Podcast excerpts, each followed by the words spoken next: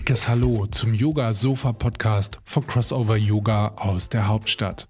Wenn du Yogalehrer bist und dich Yoga-Themen interessieren, die über das Anleiten von Asana-Praxis hinausgehen, bist du hier genau richtig. Mein Name ist Micha Erbe, na und ich freue mich im Ast, dass du eingeschaltet hast. Leg die Füße hoch, genieß die nächsten Minuten im Podcast und vielleicht beschere ich dir auch das eine oder andere Aha-Erlebnis. Viel Spaß! Ich sitze hier heute mit Sabine Klein, ihres Zeichens Yogalehrerin aus Berlin. Hallo Sabine. Hallo. Wir wollen uns heute über das Thema Krankenkassenzulassung unterhalten. Wollen wir das machen? Ja. Ja. Ist ein Thema, ähm, was ich in letzter Zeit öfter irgendwo lese, wenn es darum geht, dass Yogalehrer ihre Stunden zertifizieren lassen wollen, sodass die Teilnehmer die Kosten anteilig von den Krankenkassen zurückbekommen ähm, wenn ich mit Yogalehrern spreche, ist immer relativ viel Unwissen da oder Halbwissen oder viele haben auch so Fragezeichen über dem Kopf schweben, wenn es darum geht, wie gehe ich das Ganze denn an. Ja, das ist richtig. Viele verstehen zum Beispiel nicht, man benötigt für die Krankenkassenanerkennung 500 Stunden und viele der Lehrer, die ich kenne, die machen, äh, ich weiß nicht, die haben zum Teil über 1000 Ausbildungsstunden, weil die hier und da Workshops machen, hier und da Aufbautrainings, wissen aber nicht, dass das so nicht gerechnet werden kann, sondern dass diese 500 Stunden zum Beispiel bei einer Ausbildungsstätte äh, stattgefunden haben muss. Mhm, mh. Bevor wir da jetzt ins Detail gehen, ähm, wir sprechen sprechen heute darüber, welche Voraussetzungen brauche ich dafür, um zertifiziert zu werden? Wie geht der Vorgang der Zertifizierung? Und dann, du bist ja zertifiziert. Mhm. Und äh, da wollen wir auch nochmal so ein bisschen über deine Erfahrung sprechen, äh, wie das gelaufen ist, beziehungsweise wer jetzt zu dir in diese, in diese, Kast in diese Kurse kommen, die von der ZPP zertifiziert sind. Okay, fangen wir vielleicht an mit der ähm, zentralen Prüfstelle Prävention. Die ZPP ist eine Kooperation von den Krankenkassen, die ähm, für Kursanbieter, genauso für Leute, die interessiert sind, Präventionskurse zu machen, eine Datenbank bereitstellen, in denen Kursanbieter ihre Kurse eintragen und zertifizieren lassen können und auch Interessenten über diese Datenbank Kurse in ihrer Umgebung, in ihrem Wohnort suchen können. Die gibt es seit 2014, die ZPP, wie gesagt, genau. wie schon gesagt hast, ein Zusammenschluss von den Krankenkassen, von den GKV, Spitzenverbänden. Mhm. Und ähm, das Ziel ist ja eigentlich jetzt nicht diese Bereitstellung, also natürlich auch die Bereitstellung, aber die einheitliche Zertifizierung von Yogakursen nach einem bestimmten Leitfaden. Und das ist der berühmte Leitfaden in Anführungsstrichen Prävention. Genau. Wo es darum ja geht, dass die Versicherten von den Krankenkassen darin unterstützt werden, ihre Krankheitsrisiken möglichst früh zu erkennen und denen auch vorzubeugen natürlich und gesundheitliche Potenziale und Ressourcen auch zu fördern. Also es geht hauptsächlich um äh, Prävention. Da geht es um vier äh, Präventionsfelder. Das ist einmal Ernährung, Bewegung, Entspannung und Suchtmittelprävention. Und in diesen vier Feldern gibt es jeweils unterschiedliche Anforderungen an die Kursleiter, damit äh, sie Kurse von den Krankenkassen, sprich der ZPP, die das halt im Auftrag für sämtliche Krankenkassen durchführt, damit die ihre Kurse zertifizieren lassen können. Gut. An sich ist es eine sehr gute Idee, weil man natürlich einen gewissen Qualitätsstandard sicherstellen äh, möchte.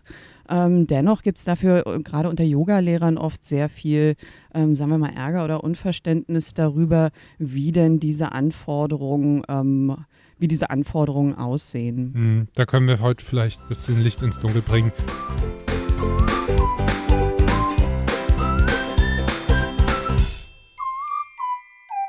Von den vier Feldern kommt das Feld Entspannung in Frage für die Genau. Äh, manche meinen vielleicht, es könnte auch Bewegung sein, aber Oder was so Yoga Sucht. anbelangt, genau, harter Yoga ist auf jeden Fall ähm, dem Feld Entspannung zuzuordnen. Okay, da ist, fällt schon das zweite Stichwort. Also, wenn wir jetzt mal dazu übergehen, welche Voraussetzungen müsste ich denn jetzt als Yogalehrer haben? Also, also das erste ist, man braucht eine Ausbildung über 500 Stunden, die ähm, mindestens über zwei Jahre stattgefunden haben muss.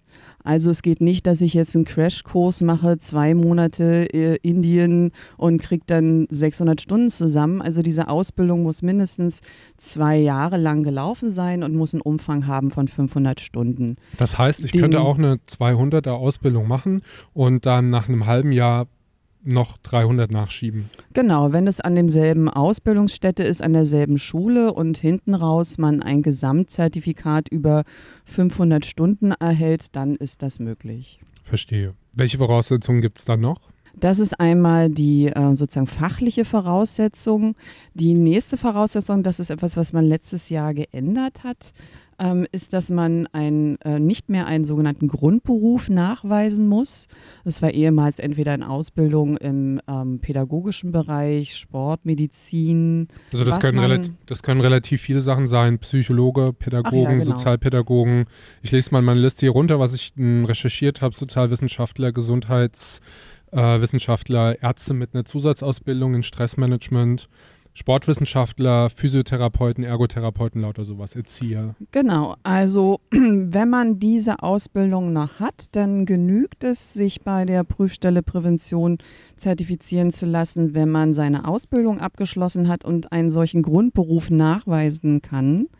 Da es aber sehr viele Beschwerden gibt und ich glaube auch, dass die Berufsverbände da sehr viel im Hintergrund äh, tätig waren um eigentlich diese Regelung abzuschaffen. Heute ist es so, dass es ausreicht, wenn ich einen staatlich anerkannten Berufsabschluss habe. Das kann halt auch Metzgermeister sein, das ist vollkommen egal.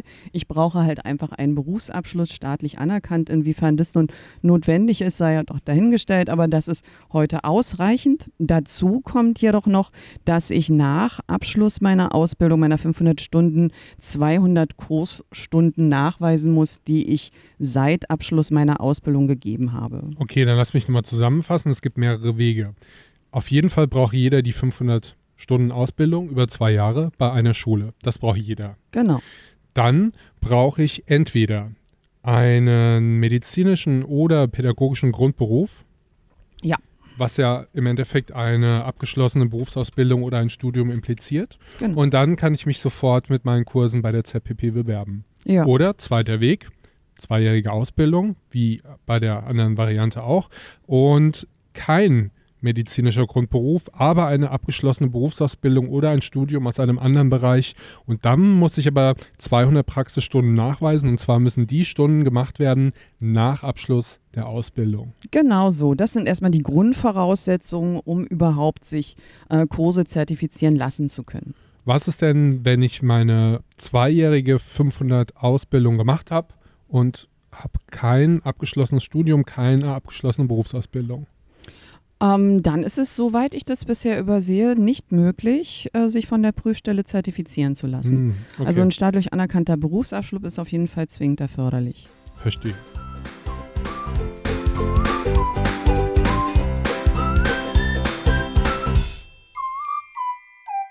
Wenn ich jetzt das alles vorweisen kann und möchte jetzt meinen Yogakurs zertifizieren lassen. Was muss denn dieser Yogakurs beinhalten? Also meines Wissens muss das ein Hatha-Yoga-Kurs sein, auf jeden Fall. Genau, also es ist äh, recht ähm, weit gefasst. Hatha Yoga, wie wir Yogalehrer ja wissen, ist Hatha Yoga einfach ähm, äh, alles aber harter Yoga, die haben da schon eine klare Idee von. Also ich kann jetzt nicht sagen, ich mache jetzt hier äh, Bikram-Yoga oder irgendwas in der Art mhm. oder Kundalini-Yoga. Mhm. Ich denke, das wird nicht akzeptiert. Also auf dem Zertifikat muss auch harter Yoga stehen. Und was ich anbieten kann, ist, sind entweder Kurse für Anfänger, äh, denen ich halt das Wissen vermittel oder auch wieder Einsteiger, denen ich versuche, ähm, Yoga, ähm, da, sie, ihnen dabei zu unterstützen, dass sie Yoga nachhaltig in ihrem Leben integrieren. Jetzt mussten wir beide mal kurz was trinken. das Ziel des Kurses ist die Entspannung. Bei meiner Recherche habe ich gesehen, wenn ich jetzt einen Kurs habe, der eher Workout-orientiert ist oder bewegungsorientiert oder therapeutisch orientiert oder, und das fand ich ganz interessant, weltanschaulich orientiert, dann habe ich schlechte Karten. Ja, das ist ganz interessant, weil man ja nicht genau weiß, an welcher Stelle ist es zu viel, an welcher Stelle sozusagen zu wenig Entspannung. Ähm, aber da ist die Prüfstelle eher äh, dafür da, dass die, wenn man ein sogenanntes Stundenkonzept, was man äh, einreichen muss für die jeweiligen Kurse, dass die einen dann auch ziemlich genau schreiben, weswegen sie diesen Kurs jetzt nicht anerkannt haben. Okay. Also da wird man dann auch angeleitet und dann heißt es auch, nee, das machen wir nicht, schreiben Sie mal noch dies und das und jenes rein. Mhm. Der Prüfprozess kann sich dadurch natürlich ähm, recht weit in die Länge ziehen. Ah, da kommen wir auch noch dazu. Thema Stundenkonzept. Ja. Sag uns mal, was ich mir darunter vorstellen kann. Was gibt es denn da für Voraussetzungen? Was muss das Stundenkonzept aufweisen? Wie viele Stunden müssen das sein? Ist das ein Kurs, der jetzt über Wochen geht oder über Tage? Oder wie sieht denn sowas aus? Was gibt es denn für Möglichkeiten für mich jetzt, wenn ich mir so ein Stundenkonzept ausarbeiten will? Die Kurse sollten ähm, abgeschlossen sein. Entweder ähm, sie dürften maximal zwölf Wochen lang gehen, zum Beispiel an 90 Minuten. Es geht auch achtmal nach 45 Minuten. Wie man das aufteilt, das ist einem etwa selbst überlassen. Ähm, es können auch Kompaktkurse zum Beispiel am Wochenende angeboten werden.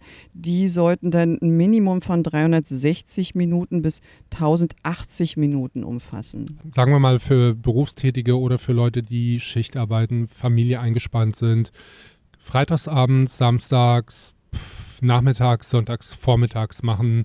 Hauptsache es kommen irgendwas zwischen 360 und 1080 Minuten zustande. Genau, bei den Wochenendkursen muss man dann halt klar ähm, auflisten, wann man in welchem Rahmen, an welchen Tagen welche Kursinhalte vermittelt und dann ist es genauso möglich wie in einem wöchentlichen Format. Gut. Jetzt habe ich mich dafür entschieden, ich mache zwölf Kurse an 90 Minuten, zwölf Einheiten. Ja. Jetzt muss ich daran gehen, die einzelnen Einheiten genau auszuarbeiten. Genau, und die Ausarbeitung ist auch so ein Punkt, wo, glaube ich, viele dran verzweifeln, weil da schon ziemlich minutiös von einem abverlangt wird, was man sozusagen in welcher Minute was wie tut. Das ist einerseits geht es darum, ähm, zu sagen, ähm, welcher zeitlicher Rahmen, zum Beispiel Begrüßung, fünf Minuten. Ach ja, das dann muss ich mit da, Zeit, genau, mit das, Zeit Genau, angeben. das ah. muss dann da stehen. Dann soll stehen, in welcher, welche Methoden werden genutzt, Mhm. um diese Begrüßung stattfinden zu lassen. Man sitzt im Kreis äh, gemeinsam zusammen, zum Beispiel sowas. Also man muss ganz genau aufschreiben, was macht man, was ist der Inhalt, wie lange wird es in Anspruch nehmen, was ist Ziel dieses Inhalts, was will man vermitteln und was sind die Methoden, um dieses Ziel zu vermitteln. Hört sich jetzt erstmal viel an. Genau. Unterstelle ich jetzt aber mal, wenn man als Yogalehrer eine Stunde gibt, sind das auch eigentlich genau die Gedanken, die man sich mehr oder weniger vielleicht nicht ganz so minutiös, aber auf jeden Fall sowieso machen sollte. An sich genauso. An sich ist es ja was, was man sowieso tut. Ja. Es ähm, bedarf natürlich ein bisschen Aufwand und Arbeit, um so ein Kurskonzept zu erstellen. Aber wenn so ein Kurskonzept einmal erstellt ist und von der Prüfstelle akzeptiert, dann äh, ist man ja, kann man das ja auch immer wieder nutzen. Also es ist ja nicht so, dass man da jedes Mhm. Mal das Rad neu erfinden muss.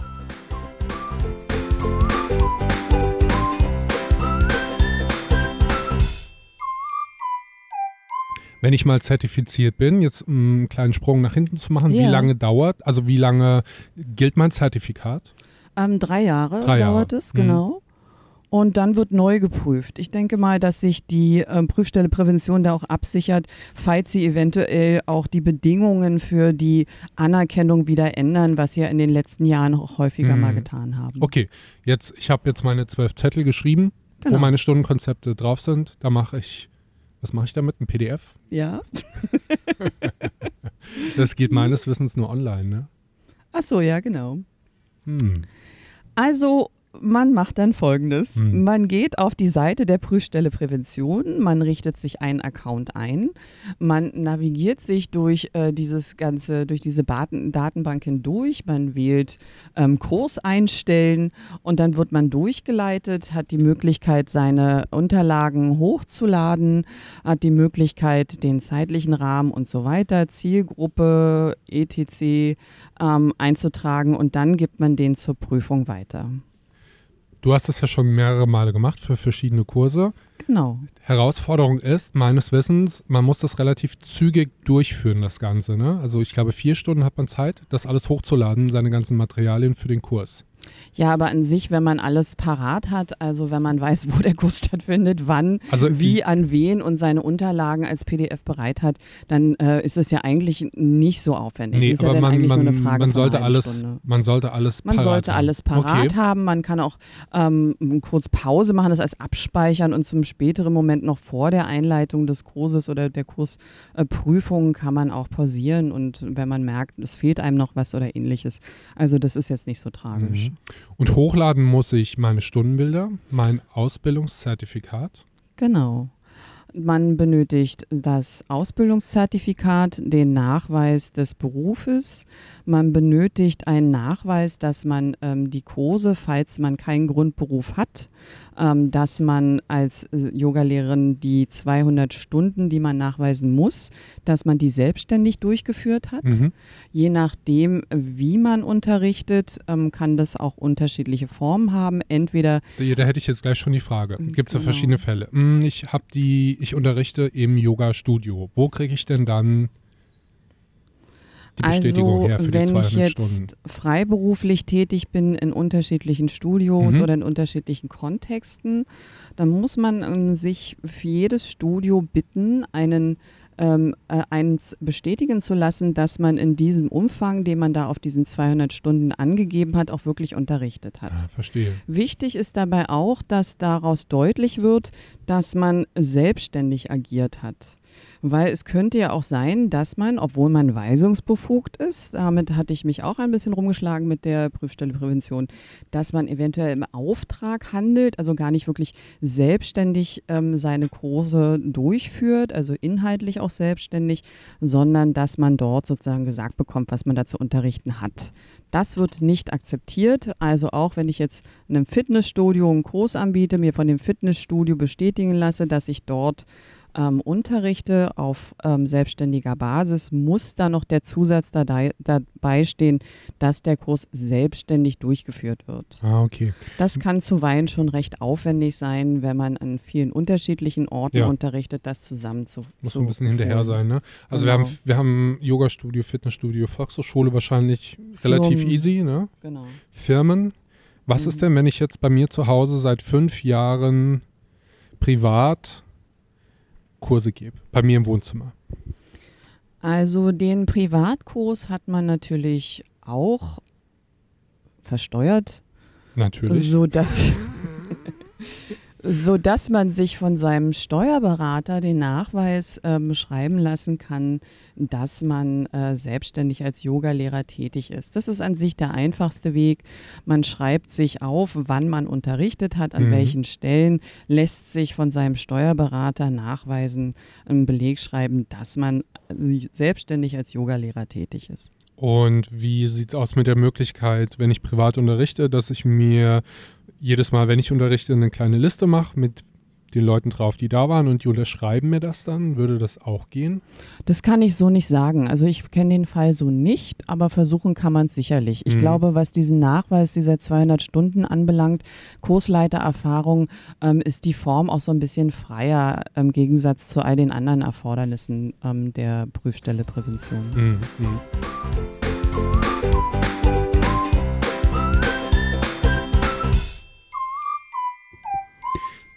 Gut, dann habe ich alles hochgeladen, Ja, drücke auf Absenden und was passiert dann? dann warte ich zehn Tage, Mhm. grundsätzlich zehn Tage. Mhm. bis die Prüfstelle Prävention den Kurs geprüft hat. Dann habe ich eventuell Glück und die Prüfstelle Prävention sagt herzlichen Glückwunsch und schickt mir meine Zertifizierung. Aber wahrscheinlicher ist der Fall, dass ich eine Nachforderung erhalte. In der Nachforderung steht dann all das, was Sie an meinem Kurs als unzureichend empfinden, sei es inhaltlicher Natur, aber oft sind es auch einfach formale Fragen. Ähm, zum Beispiel habe ich jetzt ein ähm, Intensivwochenende eingegeben, äh, habe mein Kurskonzept entsprechend ge äh, gekürzt und für das Wochenende angepasst und habe dann auf der Maske, wo es um den zeitlichen Rahmen ging, wann das stattfindet, mit eingetragen, wann ich gedenke, die einzelnen ähm, Stunden oder die einzelnen Inhalte meines Stundenkonzeptes durchzuführen. Das wurde mir abgelehnt oder es wurde nachgefordert mit der Bitte, ich soll in meinem Stundenzettel oder Stundenablaufplan aufschreiben, wann ich denn gedenke, an meinem Wochenende diese Inhalte zu vermitteln. Da wundert man sich natürlich darüber, weil das hat man denen ja kommuniziert und das habe ich ihnen ja in deren äh, Maske ei- eingetragen. Aber nein, es muss nochmal gesondert in dem Stundenverlaufsplan mitstehen. Das sind so Sachen, die weiß man einfach nicht. Ähm, dann steht man halt erstmal da, dann dauert es wieder zehn Tage. Aha. Diesmal zum Beispiel war es so, dann habe ich das nachgereicht. Nach zehn Tagen kam dann die neue Nachforderung, die dann hieß, jetzt fehlt uns aber noch ähm, der Nachweis, wann ich dann die Kursunterlagen aus, austeilen würde. Ah, das muss man dazu sagen. Die Teilnehmer eines Präventionskurses bekommen nicht nur den Unterricht, sondern die bekommen auch ein Handout über das, was sie sozusagen gemacht haben. Ähm, die bekommen keine Handout über das, was sie gemacht haben, sondern ähm, man sollte eine Art von Handreichung mit ähm, beifügen. Ein Handout? Ein Handout. ja, das kann aber unterschiedlichste Formen haben. Das muss jetzt nicht das sein, was man unterrichtet hat. Mhm. Es genügt auch zum Beispiel eine Übersicht von verschiedenen Asanas. Es ähm, reicht auch in schriftlicher Form. Irgendwann, Halleluja, hat man dann äh, sämtliche einen zuweilen sehr abstrus erscheinenden Forderungen der Prüfstelle erfüllt und dann hat man einen Kurs ähm, den man anbieten kann. Und dann hat man einen, ähm, kann man seinen Teilnehmern, wenn sie denn mindestens 80 Prozent an dem Kurs teilgenommen haben, ein, ähm, eine Teilnehmerbestätigung austeilen, die sie dann an die Krankenkasse schicken können und relativ problemlos, da man ja als Lehrer bei der Prüfstelle Prävention gelistet ist, können sich dann Kurskosten ähm, teilweise erstatten lassen. Irgendwas zwischen, ich glaube, jener Krankenkasse zwischen 40 und 80 Prozent sogar. Genau, ja. also es gibt ein paar Krankenkassen haben feste Sätze. Die TK zahlt zum Beispiel immer 75 Euro, manche zahlen ähm, regulär 80 Prozent des Kurses. Manche Krankenkassen zahlen auch zwei Kurse pro Jahr. Das ist ganz unterschiedlich und da sollten sich dann die Kursteilnehmer, darauf sollte man auch hinweisen, dass sie vor ähm, Beginn des Kurses da bei ihrer Kasse nachfragen. Nicht, dass es im Nachhinein Ärger gibt, wenn man zum Beispiel damit bewirbt, dass man 80 Prozent der Kosten zurückkommt. Das stimmt leider so nicht. Stelle ich mir dann schwierig vor, wenn du ein Wochenende in Luxushotel irgendwo machst mhm. und dann gibt es 75 Euro zurück von der TK. Na, ich, das weiß ich ehrlich gesagt auch nicht, mhm. ob die Kurse einen maximalen Preis nicht übersteigen dürfen. Ich kann es ja mal spaßeshalber ausprobieren, einen 1000 Euro, 1200 Euro, 10 Wochen Kurs. Mal schauen, was passiert. Ja, mach das mal.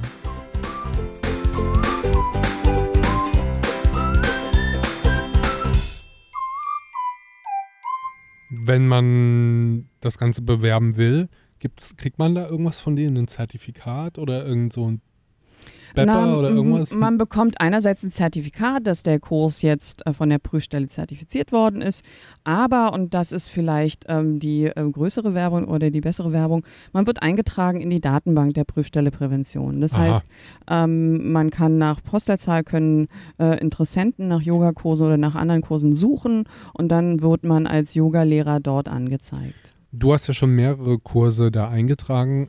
Kannst du denn mal beschreiben, ob es da einen Unterschied gibt von den Teilnehmern zu den Teilnehmern von ganz normalen Selbstbezahlkursen?